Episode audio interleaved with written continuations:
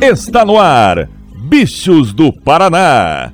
O podcast que fala sobre o futebol paranaense longe dos holofotes. Com Vinícius do Prado, Gabriel Sauaf e Lucas Ravel. Eu não sou um gato de Ipanema, sou um bicho do Paraná.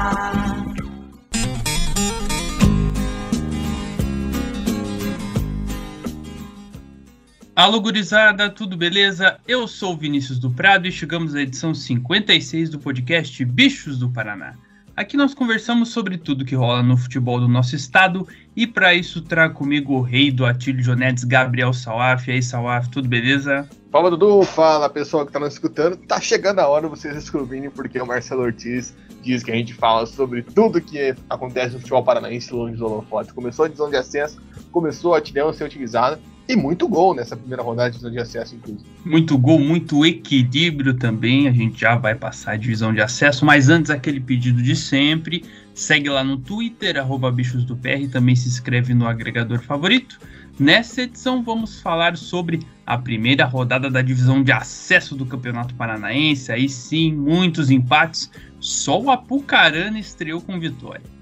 Também vamos falar de Campeonato Brasileiro. Tivemos paranaenses nas séries A, B, C e D. Muito assunto, então não perde tempo, vem com a gente.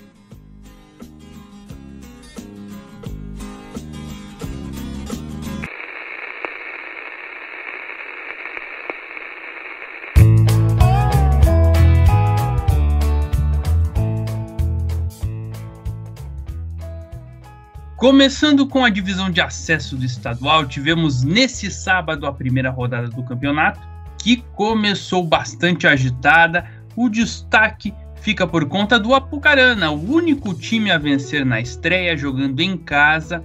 Venceu o Nacional por 2 a 1 com todos os gols saindo no primeiro tempo. O Apucarana abriu 2 a 0 antes dos 20 minutos com os experientes Rodrigo Paraná e Sato. Kaique Roberto diminuiu para o time de Rolândia, mas foi só a vitória de 2 a 1 para o Dragão. Olha, Salaf, a gente pôde ver ali pelos melhores momentos, embora algumas chances do Nacional no segundo tempo, mas pelo primeiro tempo principalmente, ficou baratinho esse 2 a 1 para o Apucarana, hein? Ficou, ficou. A Apucarana merecia muito mais, é, criou mais volume de jogo. É, aquilo que a gente até comentou, que o time do Nacional era um mistério né, no último podcast, para mim, vamos dizer, aos poucos foi dissolucionando esse mistério. A gente viu que é uma equipe que vai ser, vamos dizer assim, muito mais sofrida, podemos dizer assim, né? Vai sofrer mais pressão, os times vão conseguir talvez ter essa iniciativa de jogo. Fica a curiosidade para ver quando for enfrentar alguma equipe que não é tanto de propor o jogo, no caso do Andraus, do Norberto Lemos, a gente conhece muito bem.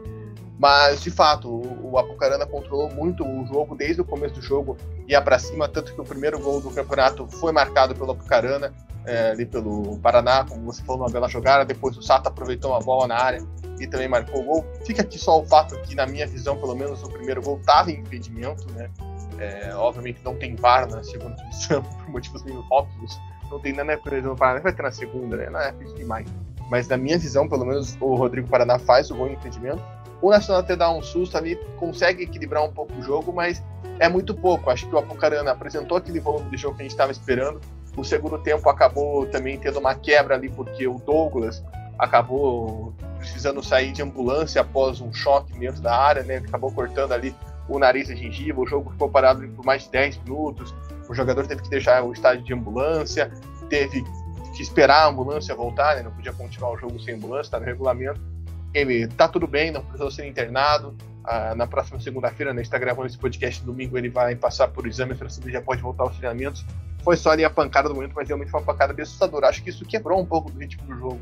Né? né nem tanto o Nacional conseguiu pressionar, o Apucarana não continuou em cima, mas pelo que se apresentar no primeiro tempo, o resultado foi bem justo. E o Apucarana, para mim, mostra porque é uma das forças né, para buscar o acesso e, e fez uma boa exibição acho que nos próximos jogos uma equipe para ficar de olho. É isso, a gente depois de passar por esses jogos, vamos passar toda a segunda rodada, então a gente vai seguindo aqui pela rodada de estreia. Vamos lá, depois dessa vitória importante, como eu falei, o, Arauca, o Apucarana, perdão, foi o, último, o único time a vencer nessa rodada, mas nós tivemos daqui então empates interessantes para comentar. o confronto da rodada com mais gols foi em Cornélio Procópio entre PSTC e Andraus. Foi uma partida com direito a virada e tudo, hein? Os donos da casa abriram 2 a 0 ainda com 20 minutos, com gols de Daloca e Gabriel Anjos, porém Dante Contra diminuiu para o Andraus. No segundo tempo, o time de Campo Largo reagiu e conseguiu virar com gols de Tony e Roberto Picho.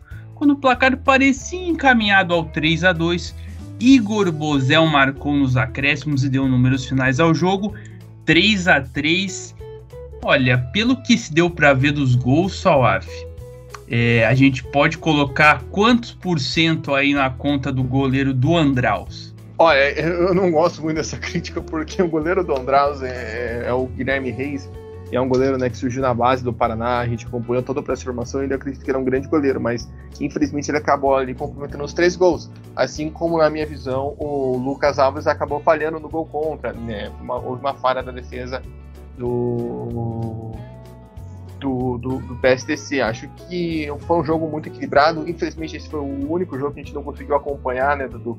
Que não houve uma transmissão ao vivo. Porém, é, é, é, acho que se destaca o fato que a gente até pontuou, né? No podcast semana passada, a gente colocou essas duas equipes como favoritas. Eu acho que um ponto interessante é você ver é, essa ofensividade da equipe do Reginaldo Vital, porque muito cedo já abriu 2 a 0 Isso me chamou a atenção. Vai ser uma equipe muito agressiva ao longo da competição. Isso vai ser interessante demais de ver. Estou é, curioso, porque realmente foi um ótimo começo de jogo do Leão do Norte, mas também o fato de a gente ver uma reação do Andraus. É, e a gente até, não vou dizer se assusta, mas o, pelo fato de você ter, o Norberto Lemos, que é um time que é difícil ser vazado, você consegue vazar ele duas vezes, você já fica meio assim, pô, como que o Andraus vai reagir? E reage da forma como reagiu, eu achei surpreendente. Estou de olho aí para ver quando vamos ter um acesso a um jogo completo do Andraus para a gente conseguir acompanhar de fato se o Norberto Lemos mudou alguma coisa, que eu duvido bastante, né? Até porque ele usa muitas peças que foram campeões com ele em 2019 pelo Andraus, mesmo até algumas que estavam no passado, e pelo que a gente pôde acompanhar no passado, o estilo de jogo do Andraus não era muito diferente daquilo que a gente conhece do Norberto, mas de fato conseguiu ele ter uma grande atuação, principalmente na segunda etapa, buscar a virada. Tá bom, o terceiro gol foi de pênalti, não sei o quê, mas merecidamente, né? O Andraus foi para cima e o PSTC também não tirou o pé. Acho que isso credencia o fato dessas equipes serem colocadas como favoritas a brigarem pelo acesso, a brigarem ali pelo G4, pelo menos. Não sei se as duas vão avançar, mas o, o jogo que elas fizeram, uma partida animada, empolgante, né? Nessa abertura, prova isso e também prova que o Andraus realmente já não vem mais para brincadeira, né? Já é uma equipe que pode se solidificar. E acredito que algumas pessoas olharam para quando estava 2 a 0 e falaram: Ih, o Andraus já ficou para trás. E acho que não, né? Acho que o Gigante da Pedreira ainda vai dar muito trabalho, assim como o PSTC que a gente espera. Cara. Duas equipes aí que marcaram bastante gols. Vamos ver aí se conseguem dar uma engrenada ao longo dessa primeira fase. Seguindo, vamos aí para Francisco Beltrão, onde o União empatou com o Verê por 1 a 1. O Verê abriu o placar no primeiro tempo com o Leonardo, mas na segunda etapa o União fez um golaço com o Bruno Meurer e ficou aí no 1 a 1. E pelo jeito o Verê tava escondendo o jogo de todo mundo, Salaf. Não colocou muita coisa nas redes sociais, foi lá com a molecada, mas já deu um cartão de visitas interessante aí fora de casa. É, eu acho que o Verê foi a equipe que mais surpreendeu nessa primeira rodada, porque a gente não tinha, como que eu posso dizer, expectativa nenhuma com ela, né? Era uma equipe que o que viesse era lucro, e o lucro foi muito bom. O potencial que demonstrou a, do, ao longo dos jogos, ao longo do jogo, né, contra o Leão, ainda não sei mais partidas, mas a força, a ofensividade, a gente conseguiu, depois que gravou o podcast, né, eu consegui entrar em contato com pessoas de fato da diretoria do Perê, que me falaram que houve todo um processo de captação é, da, dentro do, da equipe, do país inteiro, ou seja, algo parecido com o que tem no Azures, e, e, é interessante aquilo que a gente até colocou, né, que o jogador mais velho tem 23 anos, e, e, isso acho que provou, né, que são jogadores de categoria, de classe, que podem aí é, ajudar a equipe do Sudoeste. De fato, o primeiro tempo do Berê foi muito bom, mas muito bom mesmo. Uma equipe ofensiva que foi para cima, foi um golaço do Leonardo, né, fica aqui o comentário, ele domina, não deixa a bola cair, bate bonito no ar. E no segundo tempo, acho que o Verê recuou demais. O Verê acabou chamando demais o jogo. O União foi para cima jogando em casa é, é uma equipe boa, do União também, não deixa de, esquecer isso. E acabou tendo um pênalti, o goleiro Fabrício, que também foi destaque, defendeu esse pênalti. E o árbitro perdeu o rumo do jogo, muita discussão, muito bate-boca. E, e aí acabou num golaço também de falta 55 do segundo tempo, empatando. Depois ainda teve briga. O árbitro completamente perdido, expulsou um de cada quando tinha que expulsar outro. Expulsou o de Jair no lance que estava batendo porco claramente com o cara. O árbitro ficou totalmente perdido. Mas foi um jogo assim mais empolgado, vamos dizer, nessa primeira rodada. É, obviamente, a gente fala isso porque não conseguiu acompanhar a PSDC e Andraus a fundo, mas dos jogos que a gente conseguiu acompanhar, esse União e Verê foi um jogo bem animado, bem equilibrado com duas equipes que vão brigar. Eu acredito que aí o Verê possa aí surpreender a gente mais e mais em rodadas futuras. Resta ver aí que a molecada vai apontar pra gente. E o União também tem um pouco de maturidade, tendo um pouco aí de foco nos outros jogos. Acredito que é uma equipe boa, demonstrou ali um potencial de reação, ficou em cima ali o segundo tempo inteiro, apesar de ter perdido o pênalti, né? Já era uma grande oportunidade de ter aberto, empatado o marcador, perdão. E uma cobrança de falta, fez um golaço, aço, aço, conseguiu ali chegar ao empate. Vamos ver que as duas equipes do Sudoeste vão aprontar ao restante da competição. Boas credenciais aí de União e Verê. Vamos seguir aí com um duelo da região metropolitana disputado em outra cidade da região metropolitana, hein? Araucária e São Joséense no Atilhão em Campo Largo. E o placar ficou igual 1 a 1 gols de Paulo Brito para o São Joséense, golaço também. E o Esquerda marcou para o Cacique. A gente fazia uma projeção aí, né? De um São Joséense muito favorito, um Araucária um pouco incógnita. E acho que dá para dizer que nem tão ao céu, nem tão ao inferno para os dois lados, Salaf. Exato. É, o esquerda fez o gol de esquerda, né? Fica só esse comentário importante para reiterar o apelido. fez o gol de esquerdinha. Mas é, é, eu acho que esse jogo foi realmente isso. Durante a partida mesmo, eu estava conversando com o nosso saudoso Lucas Avel.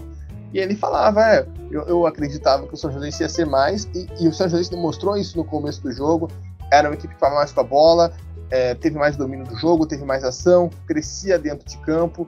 Eu acreditava que, o, de fato, a equipe da, de São José ia conseguir imprimir um ritmo do jogo. Fez um golaço com o Brito, como você bem contou. Acredito que não teve intenção de fazer o gol. Se ele tiver, eu pago uma pizza, mas eu duvido muito que ele tenha essa intenção de fazer o gol ali daquele jeito que ele chutou a bola e acabou é, depois reduzindo um pouco do ritmo do jogo. E aí o Araucária provou que é uma equipe talvez mais bem posta do que a gente imaginava. É, foi um jogo de, de, evolução, de trabalho, aos poucos. Talvez não seja aquele Araucária que a gente viu ano passado brigando pelo acesso, mas uma equipe que consegue fazer frente às equipes favoritas. E acredito que isso possa fazer diferença lá na frente. E martelou, martelou, até conseguiu chegar ao gol com o, o esquerda.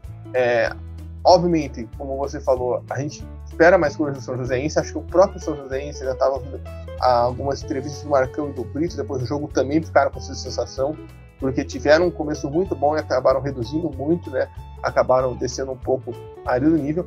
E o, e o Araucária acho que dá um up aí, né? Conseguiu aí um empate. Acho que tem, consegue também fazer bons resultados. A gente viu aí algumas equipes, já falou no próximo jogo também, que foi algo do tipo né, obviamente o empate não é um ótimo resultado, mas é uma largada boa, uma largada que mostra que é um time que tem reação, né? A gente sabe que não tá com aquela moral, não tá com aquele potencial que teve no ano passado, por exemplo, mas tem tudo aí para conseguir fazer bons jogos, fazer jogos equilibrados, que eu acho que é o mais importante nessa divisão de acesso. Equilíbrio foi a chave dessa primeira rodada e para fechar o giro, outro empate 2 a 2 Prudentópolis e Iguaçu no Newton Agiberti. O Prude saiu na frente com um gol de Matheus Prado, mas o Iguaçu virou com Vinícius Pequeno e Felipe Virgulino. Mas no finalzinho, o Prude arrancou o empate com Rodrigo Paganelli. Um jogo aí com alternâncias de emoções, Salaf, mas ficou também no, no empate aí. O que, que você tem para dizer dessa partida entre Prude e Iguaçu? Eu acho que esse foi o empate, vamos dizer, menos equilibrado que a gente teve no jogo porque como a gente previa antes da partida, de fato quem teve mais ações, quem teve mais volume de jogo foi o Iguaçu. E acho que nos jogos que a gente teve empate, era, foi a partida que a gente conseguiu identificar mais isso, né? Uma equipe que foi mais dominante, mesmo jogando fora de casa. O Iguaçu, antes de somar o primeiro gol, era melhor, acabou sofrendo o primeiro gol ali numa jogada à parte. Depois, de, num contra-ataque muito bem colocado pela equipe do Prude, né? Tem que destacar isso, um ótimo trabalho. E depois continuou, continuou, conseguiu ali empatar no final do primeiro tempo, foi para o segundo tempo, ainda melhor, conseguiu fazer o segundo gol. E aí depois o Prudentópolis equilibrou o jogo ali na, na parte final e conseguiu um empate no finalzinho. Acho que mostra que o Iguaçu é aquele time que a gente até colocou no nosso pré, um time forte, tem potencial, tem que acertar alguns pontos, é importante, porque não adianta nada você ter o domínio do jogo, você ter o potencial do jogo e você não conseguir definir. Foi um ponto que tem que ser observado e trabalhado pela equipe do Iguaçu.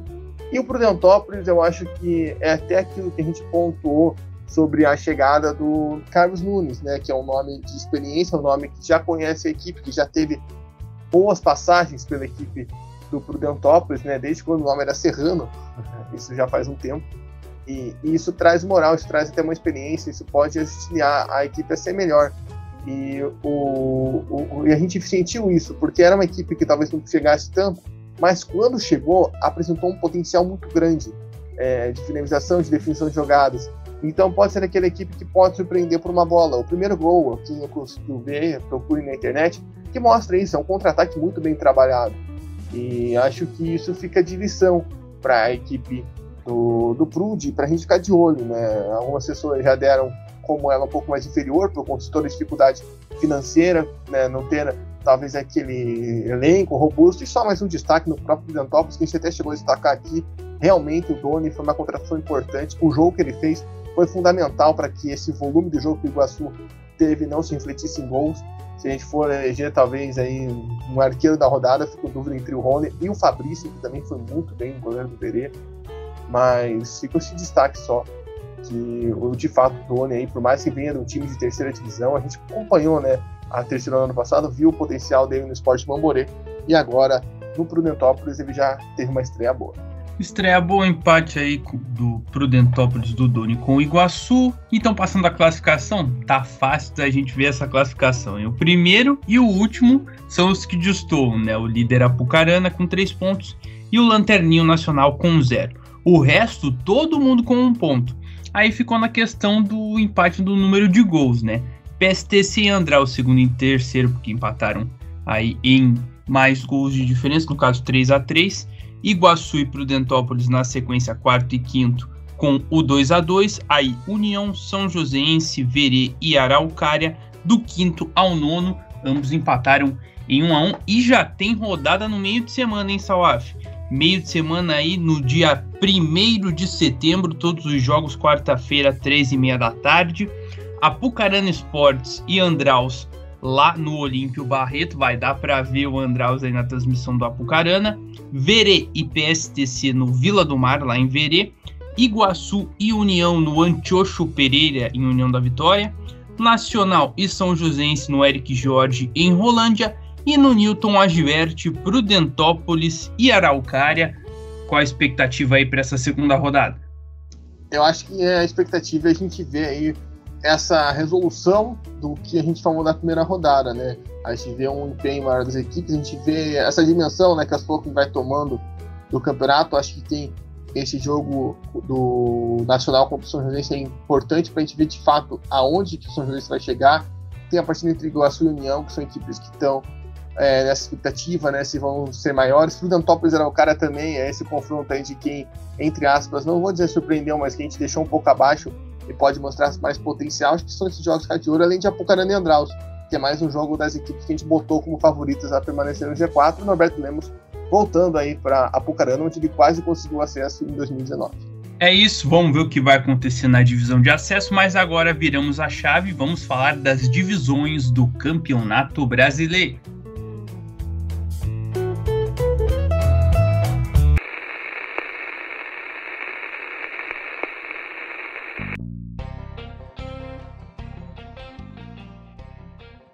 Começando a escadinha, vamos pela Série D. E depois de quatro empates seguidos, finalmente saiu a zica. O FC Cascavel voltou a vencer 2 a 0 no Marcílio Dias, com dois gols do zagueiro Afonso. E vitória importantíssima, Salaf, porque o Joinville empatou. E com isso, para o confronto final, a Serpente Aurenegra tem a vantagem do empate para se classificar na ponta do grupo A8. Exato, importantíssima essa vitória, voltou na hora certa. A gente comentava que faz, fazia falta até para questão de moral, questão de empenho para conseguir chegar é, no, no, na, na, na, próxima fase, né, buscar essa liderança. E acredito que é, deu equilíbrio. Foi um jogo onde o Cascavel até que sofreu aquilo que a gente estava falando né, do, do, nos últimos podcasts, que havia essa possibilidade de um jogo mais truncado, porque o Marcílio é uma equipe que está ali brigando diretamente pela vaga, vaga que o SC Cascavel já tem, e acho que o Cascavel soube aproveitar as oportunidades, né? Contou com a estrela aí de um zagueirão, né? Que não é meio comum, até mesmo nessa equipe do FC Cascavel está mais acostumado a ver o William aparecendo mais do que o Afonso, né? Que é um, que é um atacante que vai mais na bola, que vai mais ao ataque, é, que chamou mais a atenção nos últimos jogos do que o próprio Afonso. O Afonso lá no ataque, né? Primeiro gol, ele dá uma, um peixinho, ele mergulha, e tanto que ele vai na trave até, ele é tão raso que ele mergulha para fazer o gol.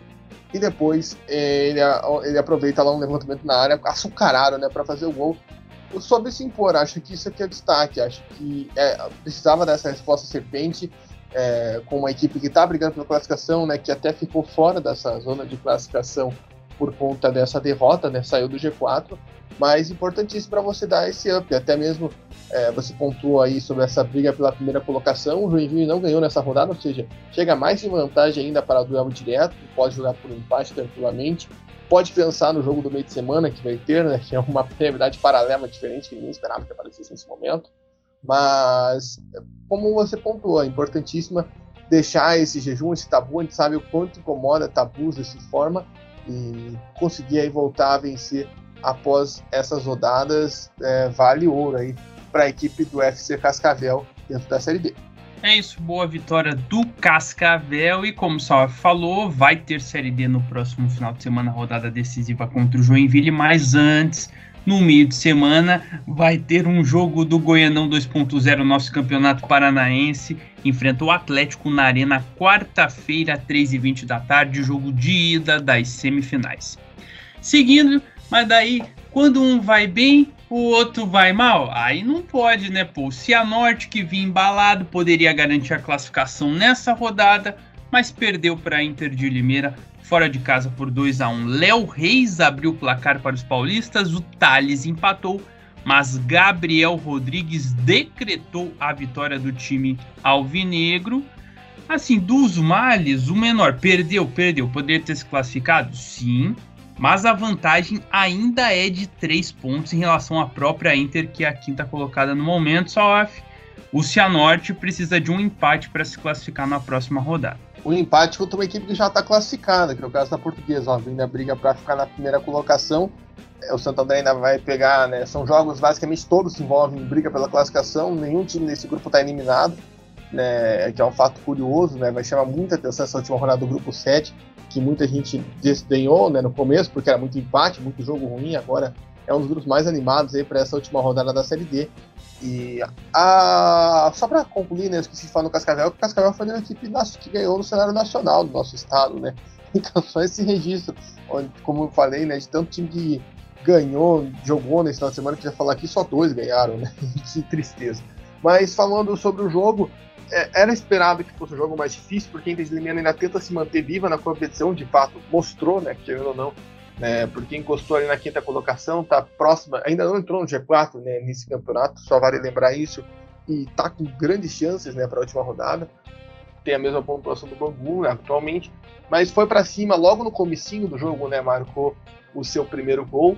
É, isso acabou pressionando ali o primeiro tempo do Leão, que não conseguiu talvez fazer um bom jogo, talvez não ter bom desempenho na primeira etapa, mas aí foi vez do jogo virar e o Cianorte logo no comecinho do segundo tempo fazer um golaço com o Thales, né? Uma verdadeira pintura, pegou de primeira bonito, encheu o pé, empatou aquele gol naquele momento estava importantíssimo porque garantia, né, a vaga do, Cianorte, né, garantiria no caso, já que o Madureira não venceu o seu jogo. E a gente ficou animado, mas como disse anteriormente, era um jogo de pressão, pressão claríssima do adversário e o, a Inter foi para cima e conseguiu é, desempatar o jogo, ficar com a vitória que é importantíssima para ela, para essa briga. E óbvio, o Cianorte, infelizmente, né, era uma sequência embalada. É, foi só a segunda derrota do Cianorte na competição, ainda segue sendo a, a equipe que menos perdeu nesse grupo, só embalada com a portuguesa, né, não é mais um fato exclusivo. Porém, acho que tem potencial, Dudu. Acho que não é nenhum motivo para desesperar. Aconteceu, era um duelo decisivo, direto. A Inter tem um bom time, né? Tá crescendo aí esse trabalho. Vamos ver aí na última rodada. Isso não pode estabilizar para a última rodada. A rodada é em casa, tem que buscar a vitória, tem que jogar para cima. Obviamente, tem que saber, é um empate e tudo mais. Mas com uma vitória, tem até chance de passar o Santo André e ficar na segunda colocação, decidir em casa na próxima fase, você evitar um Joinville ou até mesmo o Cascavel, né? Pode terminar até na quarta colocação, ou seja, tem esses fatores importantes que ficam em jogo e, e a equipe do Cianorte tem esse potencial. Eu acredito nisso, acredito que dá para a gente sonhar com uma vice-liderança desse grupo, com uma vitória contra a Portuguesa, que o Leão do Vale vai ter condição. Só não pode fazer com que essa derrota, esse revés, pese na cabeça e isso atrapalhe no próximo jogo. Cabeça de gelo, Leão, para o próximo e derradeiro jogo da primeira fase sábado, 3 da tarde, contra a Lusa, no Albino Turbay. E o outro time que sofreu derrota na Série D foi o Rio Branco, na estradinha contra o Caxias. Melhor para os gaúchos, que abriram o placar com o Lucas Carvalho. Sofreram o empate do Gabriel Honório, mas no final, gol contra do Jaci, 2 a 1 aí Jaci Maranhão fez o, o gol contra da equipe do Rio Branco.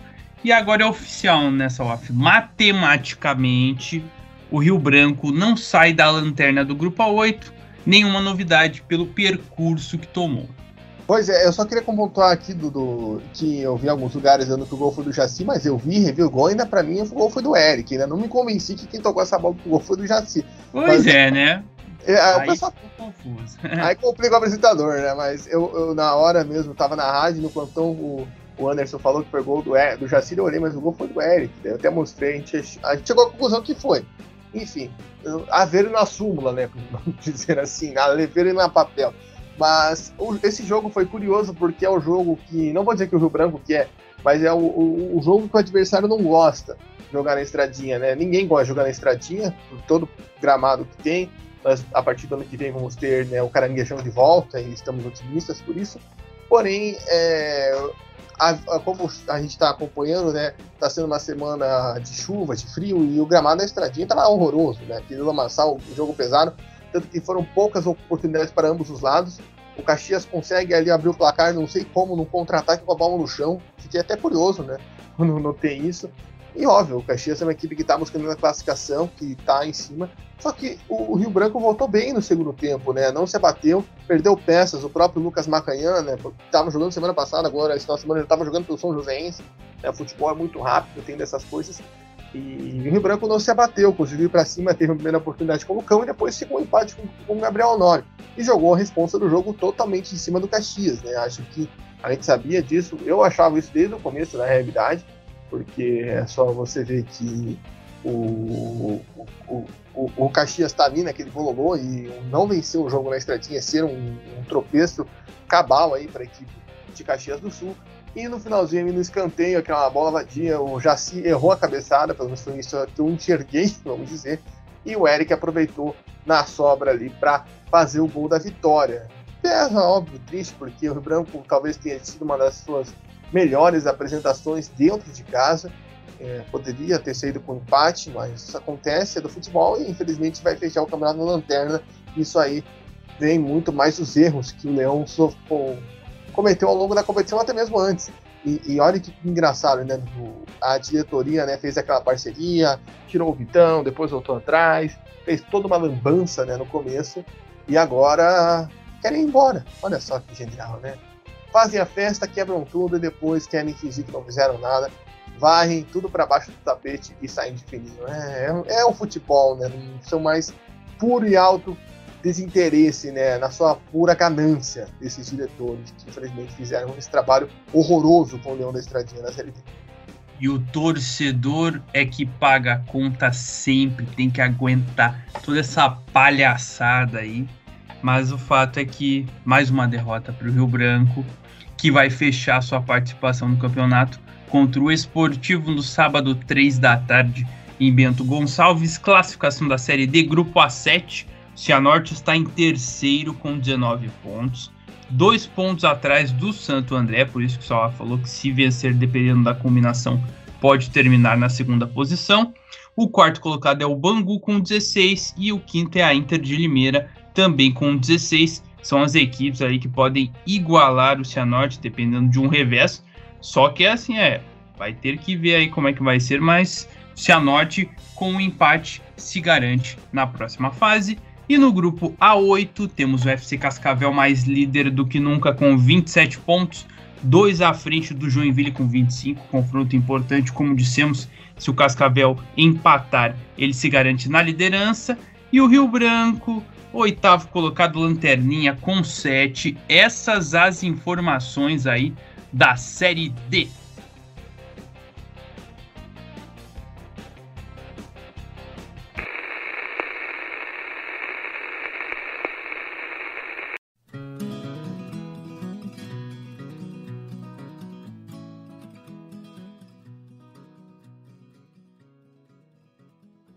Vamos subir o elevador, falar de Série B, começar pela sexta-feira. Coritiba derrotado pelo Botafogo por 1 a 0 no Couto, a primeira derrota do Verdão como mandante aí no campeonato. Rafael Navarro foi o algoz do time do Coxa nesse jogo. É, o Salaf, para sorte do Coxa, né, os resultados o ajudaram e ele não, não perdeu aí a liderança, né? Mas foi uma derrota em que o Botafogo jogou um primeiro tempo melhor, pelo menos eu achei dentro do estádio. No segundo tempo, o Coxa não conseguiu aí ter aquele gás para buscar o resultado. Pois é, é aquele famoso jogo que deu tudo errado, né? Eu acho que você pontuou bem, o Coxa não conseguiu jogar no primeiro tempo, foi engolido, foi engolido pelo Chay. Né? Nós vimos o Chay, né? Fica só esse comentário, né? Só fazer essa brincadeira aqui mas fica esse potencial. O Botafogo conseguiu controlar o jogo no primeiro tempo, o Curitiba demorou para reagir, teve até algumas oportunidades, explorou muito o Igor Paixão. Acho que se teve algum jogador do Curitiba que foi bem nesse jogo, foi o Igor Paixão. É, realmente era quem tentava trabalhar ali, teve algumas oportunidades, finalizou em gol, tentou ali chegar, mas infelizmente não bastou e o Botafogo ali aproveitou até uma falha da defesa ali do Guilherme Biro e marcou o gol. É, teve um se teve um ponto baixo durante todo o jogo da equipe do Curitiba foi as laterais, né, o Natanael e o Guilherme Pino, que ganharam a posição ao longo do campeonato e jogando bem, tiveram um pouco abaixo do nível já apresentado. É, acho que fica só esse ponto, acho que já, já fizeram jogos melhores. Não é nenhum alarde, não é nenhum, ai meu Deus do céu, precisa sair do time, como eu vi alguns torcedores falando, mas já tiveram jogos melhores, é um fato. Infelizmente, para a cidade do Curitiba, ambos falharam, ambos não estiveram no jogo, né? Tanto que o Natanael, uma hora, chegou até a estourar uns copinhos de plástico ali na frente do Gustavo Mourinho, de tão indignado que estava com a sua atuação, que não, vamos dizer assim, não estava nos melhores dias de sua vida. Porém, é, na segunda etapa, o Curitiba tentou forçar um pouco mais jogo, ficou mais com a bola, é verdade, é, trabalhou mais, porém acabou parando na defesa do Botafogo. A defesa do Botafogo muito bem postada, a gente viu uma evolução, vamos dizer assim, nessa equipe desde quando o Anderson Moreira assumiu a equipe aí, há uns 10 jogos atrás, se não me engano, e cresceu de produção, né, conseguiu aí ter um, um segundo tempo bom defensivamente. O Curitiba, você não lembra assim, da grande oportunidade que o Coxa teve, né, o que o goleiro Diego Loureiro foi trabalhado, né, teve que fazer uma grande defesa. E acho que pesa porque foi uma das piores, ou se não a pior atuação do Curitiba na Série B. É, não lembro do jogo Curitiba talvez tenha sido tão passivo. O Gustavo Mourinho descreveu isso e eu concordo com o primeiro tempo. O Curitiba foi muito passivo ao estilo do jogo do Botafogo, né? Não soube reagir. É, aí você vê a complexidade de você pegar um time que estuda bem as, o seu time, né? Eu, até numa das perguntas coletivas, não lembro qual foi o jornalista que falou que houve um jogo de espelho, né? Aquele famoso jogo de espelho. E acho que essa foi a realidade. Acho que o Curitiba tem que ou ficar de olho nessa derrota, não se esperar, mas ficar de olho aquilo que até mesmo o William Faria, se não me engano, disse em umas entrevistas há alguns dias atrás, que aqui para diante eles vão ser o time visado. Daqui, né? o, todos os times do campeonato vão olhar para eles, não vão olhar para o Vasco, não vão olhar para o Botafogo, não vão olhar para o Cruzeiro, vão olhar para o Curitiba. O Curitiba é o líder. E tem tudo para se manter nessa liderança. Acho que o Curitiba tem que saber, tem que ter alternativas para conseguir furar possíveis espelhos, possíveis jogos mais truncados, possíveis jogos mais difíceis. Assim como quando o Náutico estava na liderança e o Curitiba fez aquela vitória no Couto Pereira, a gente falou que o Curitiba soube analisar o jogo do Náutico, etc.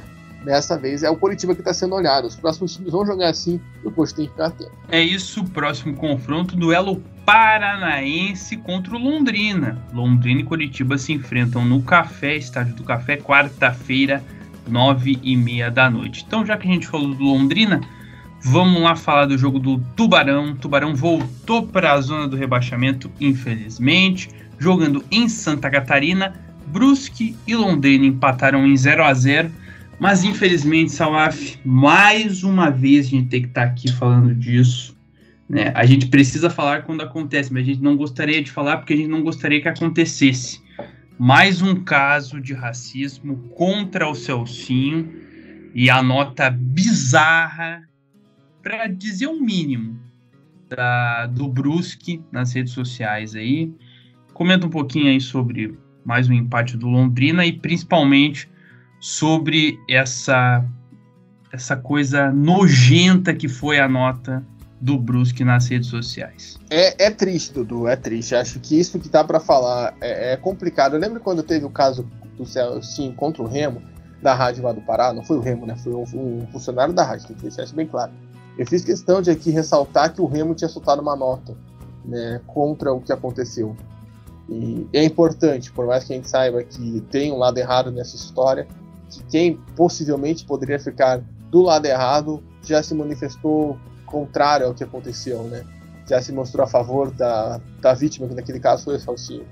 E, e, e, nesse momento a nota chega a ser, sabe, não, não tem palavras, cara. Os caras basicamente falam que o Celcinho já foi envolvido em tipos de ação assim, ou seja, já tá jogando a culpa no Celcinho, que é um absurdo, é um absurdo, não tem outra palavra, é um absurdo que o Brusque faz, é um absurdo porque tá no nome do Brusque, não foi um torcedor, não foi um dirigente, foi o Brusque que propôs.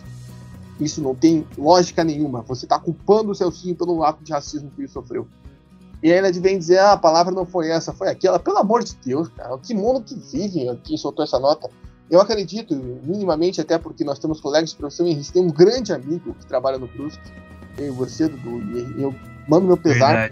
Nossa solidariedade a ele porque ele mesmo até postou nas suas redes sociais que fiasco. Ele não pode falar muita coisa, né? Infelizmente, mas às vezes o cara não tá ali trabalhando no time, não tem nada a ver com isso. E, e é, me pareceu, sabe, quando o presidente invade o site, a rede social do clube, a gente já viu isso acontecer na Baixada da Água Verde, muitas vezes. Petralha fazia muito isso, agora ele se um pouco, né? Volta e meia aparecer do nada, que é uma nota do presidente cheia de coisa enigmática e um monte de baboseira. Só que, ao menos se fosse uma baboseira igual que o Petralha escrevia, tava bom, né? não fosse um nível tão escroto como foi isso, pareceu isso, que algum dirigente do Brusque ficou ofendido pelo fato do Celcinho ter acusado.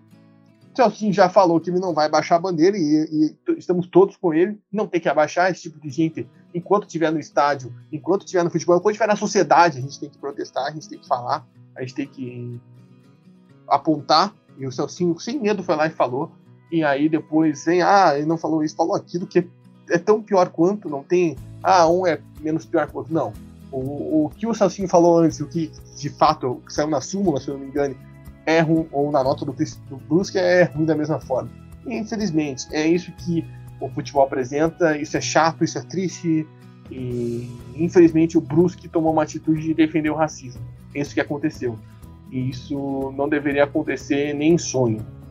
Essa é a verdade. Isso a gente tem que lamentar muito, e, e conscientizar as pessoas para que a, o Brusque seja reprimido por isso. É, infelizmente foi a instituição Brusque que soltou a nota. Eu gostaria de estar falando o nome da pessoa que soltou, o nome do dirigente que defendeu um possível ato de racismo, o nome de alguém que possivelmente escreveu aquilo, mas não. Infelizmente foi o Brusque. Infelizmente tem que falar o nome do time. Infelizmente envolve pessoas que não têm nada a ver né, com o que aconteceu. Mas acaba sobrando para todo mundo porque isso saiu nas redes sociais e até um pouco antes de gravar, não, não conferi ainda, estava no ar. É isso que pesa, não houve nenhum passo para trás. Eu até vou conferir agora. Antes não estava entrando no site, porque acho que o site ficou sobrecarregado e nas redes sociais ainda estava. É lamentável, eu acho que. E a gente deseja que toda a força uh, ainda está aqui no ar, infelizmente, mas os caras são tão cara de pau que eles simplesmente bloquearam os comentários, tanto no Instagram quanto no Twitter. Aí você vê, né, e você vê a bobagem que eles estão fazendo. Eles sabem que estão fazendo bobagem, eles sabem que estão defendendo criminoso. Enfim, é, se tem alguém que defende criminoso aqui, são eles, né? Porque a gente sabe que, quem é esse tipo de gente que escreve essas coisas e o que, que falam quando vê alguém falando de direitos humanos. Enfim, falando do jogo, é, acho que a, eu, eu, eu, senti pelo menos uma igualdade em, em relação ao que foi aquele jogo de Brusque e Curitiba, que foi um jogo muito parado, sem grandes oportunidades. O Márcio Fernandes está conseguindo fazer esses jogos mais concentrados, vamos dizer assim, na equipe Londrina, principalmente fora de casa, que a equipe tenta se fechar mais, né, tenta aproveitar algumas oportunidades. E como o gramado do estádio Augusto Bauer não ajuda, né, para mim é o pior gramado da Série B. Uh, é a estradinha da Série B. A estradinha da Série B. A gente tem que lembrar que o estádio não é do Brusque, né? O estádio é do Carlos Renan. É uma outra equipe do Brusque que o Brusque aluga o estádio. Enfim, quem quiser protestar contra a nota, não vá no estádio, porque o Carlos Renault não tem nada a ver com isso. Enfim, é, o, a nossa estradinha, então o jogo fica muito truncado, eu senti isso. E como o Londrina joga nesse potencial mais defensivo fora de casa, o Brusque teve dificuldades. Você pode ver que as oportunidades foram mais fora da área. O Londrina também criou algumas poucas oportunidades, mas acho que esse empate é bom, se você for ver que é um empate fora de casa, com equipe ali que você não deixa desgarrar muito, o Brusque está perto, ele está todo de rebaixamento. Porém, pesa por conta do último resultado, né, do aquilo que a gente falou. Era um jogo em casa contra o Lanterna, agora não é mais o Lanterna, deixou o Lanterna da competição, mas era um jogo para ter vencido. Se tivesse vencido aquele jogo, estaria numa situação muito mais confortável. Não está, mas tem potencial para isso. Acho que isso que o Londrina vem mostrando aí nos últimos jogos, principalmente sobre o comando do Márcio Fernandes, que a já falou em outras oportunidades. É isso. Né? Vamos ver como é que o Londrina vai se comportar na próxima rodada contra o Curitiba. E esperamos não ter que é, registrar esse, esses atos lamentáveis, mas se acontecer, gente vai registrar de novo, que é nosso papel. É, seguindo aqui a classificação da Série B, só lembrando, então, o Operário jogou na terça-feira contra o Guarani, foi rodada semana cheia. O Operário acabou perdendo para a equipe do Bugre, né? Então, passando a classificação, Curitiba líder com 39, só que agora o Goiás é o segundo com 38, tá no encalço e o CRB é o terceiro com 37. Todo mundo ali querendo a liderança. Em quarto, o Botafogo. Olha a importância da vitória do Fogão, hein? Quarto colocado com 35 pontos. O Operário é o nono com 32, ainda tá no bolo, mas essa derrota aí foi pesada. E o Londrina, como a gente disse, volta à zona do rebaixamento com 21 pontos, o 17, um atrás de Ponte Preta e Vila Nova, que estão ali logo acima na tabela. Agora então vamos falar da dupla Paraná e Atlético.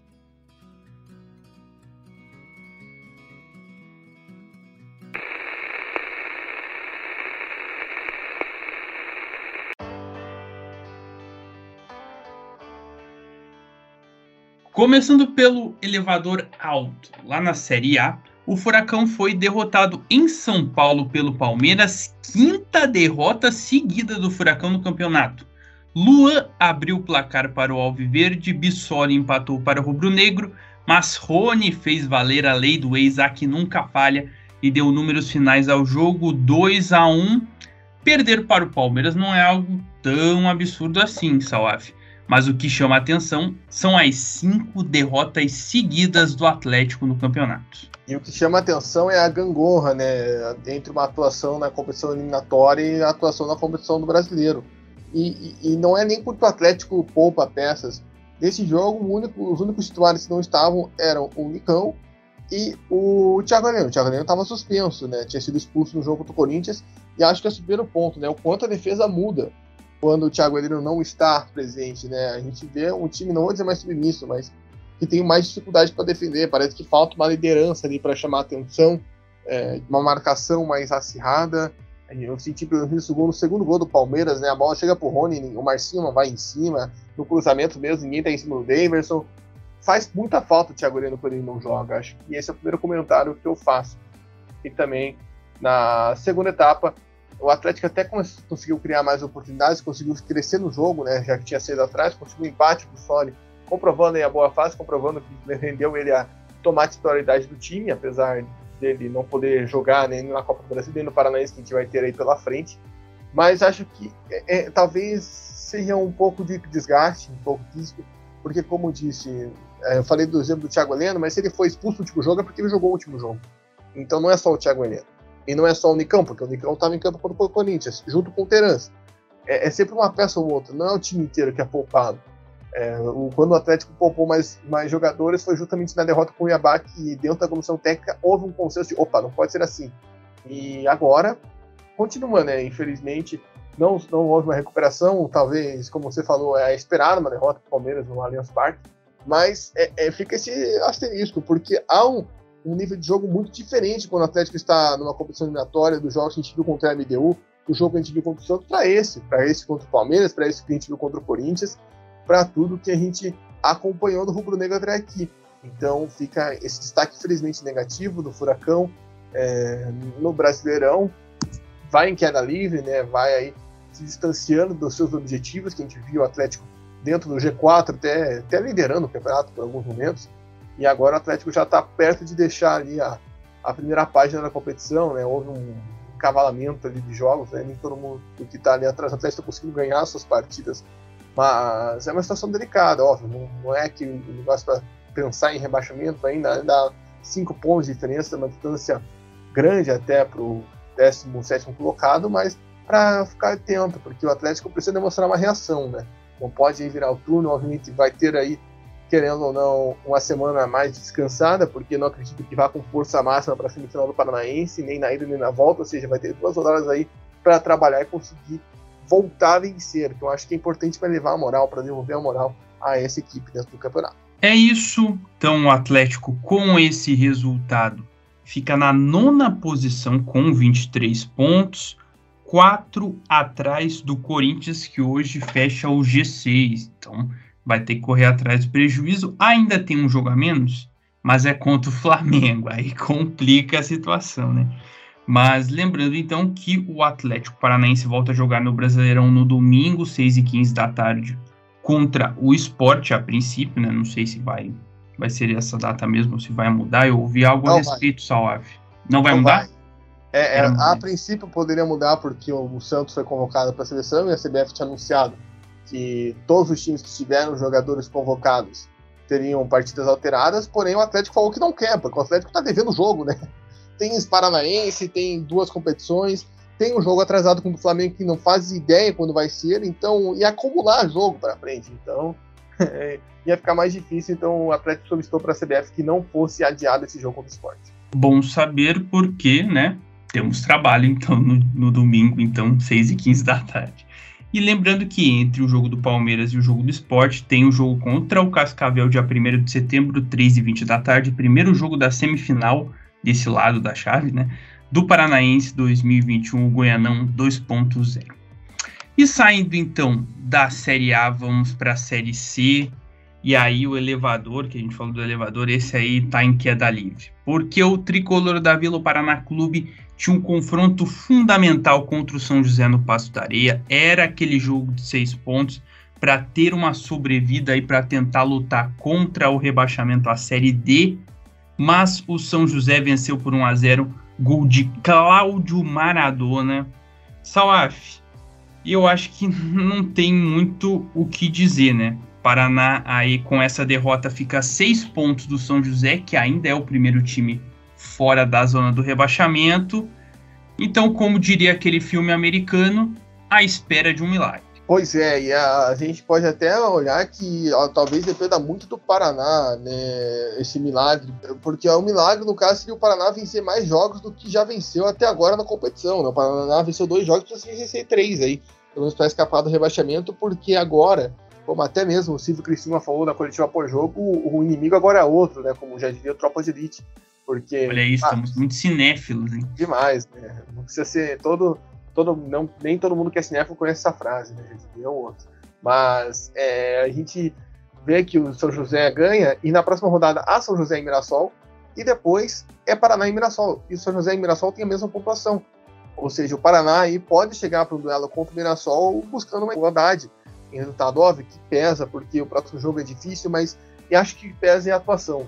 Porque você falou que foi 1 a 0 mas eu digo sem medo algum, podia ser muito mais. O primeiro tempo só deu São José, o Paraná tava perdidaço. Óbvio, tem várias coisas, óbvio, tem a questão do gramado sintético, porque o São José molha, porque a cancha é diferente, né? A gente até brinca que parece mais uma cancha daquelas que a gente joga bola com os amigos do que um estádio profissional, como é o caso da Arena Baixada e do Allianz Parque, ou também do, do Caranguejão, né, que agora vai ter. É, é, é para quem já conheceu, né, tem o estádio do Pinhão nível abaixo do estádio do Pinhão, ou seja, é complicado você atuar num campo assim, é muita diferença. E o Paraná sentiu isso muito no começo do jogo. O São José perdeu umas três chances claras de ampliar o placar no primeiro tempo.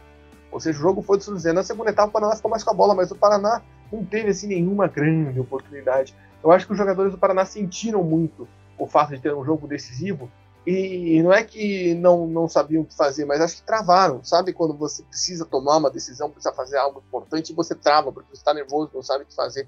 Acho que foi o sentimento dos jogadores do Paraná. A gente viu depois o jogo, por exemplo, do Vinícius Guarapuava, que para mim fez o pior jogo até aqui né, com a camisa do Paraná Clube, desabando em lágrimas, por exemplo, isso é uma cena forte, mas que mostra que os jogadores estavam muito nervosos, eles sabiam da, da importância que tinha esse jogo, mas acho que no começo do jogo, ali, no primeiro tempo, travou, sabe? Porque tem muita questão envolvida.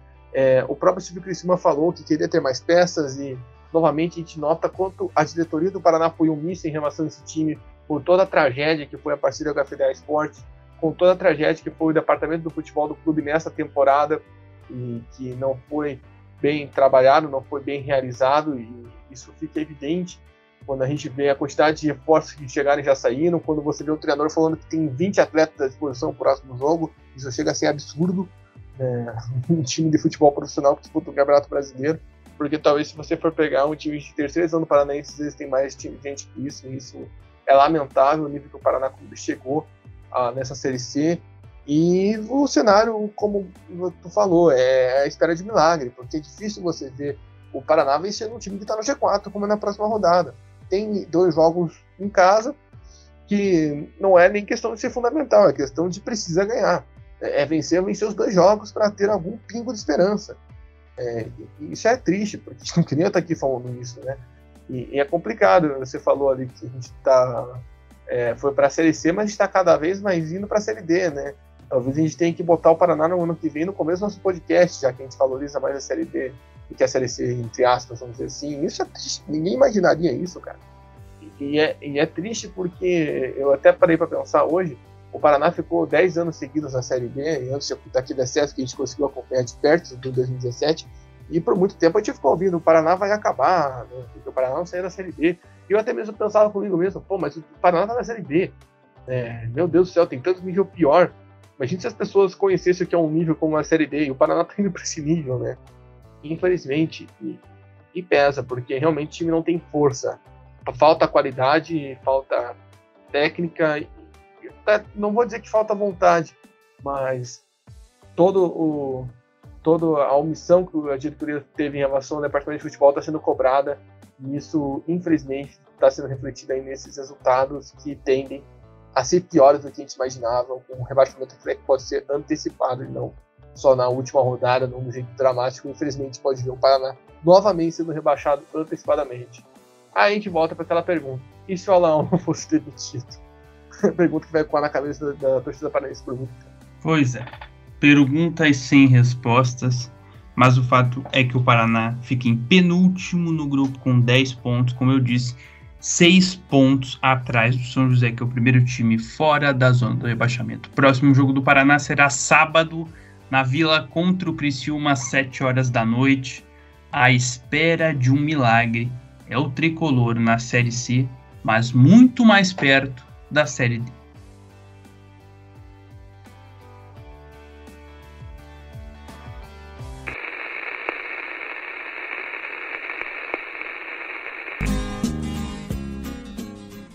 É isso, pessoal. Fechamos a edição de número 56 do Bichos do Paraná. Quero agradecer a você, caro ouvinte, que nos acompanhou até aqui. E ao meu comentarista, valeu, Salaf, tamo junto. Valeu, Dudu. Feliz porque a gente conseguiu cumprir nossa meta de tempo. A gente ficou com medo, né, com tanto jogo para falar que extrapolasse, mas conseguimos.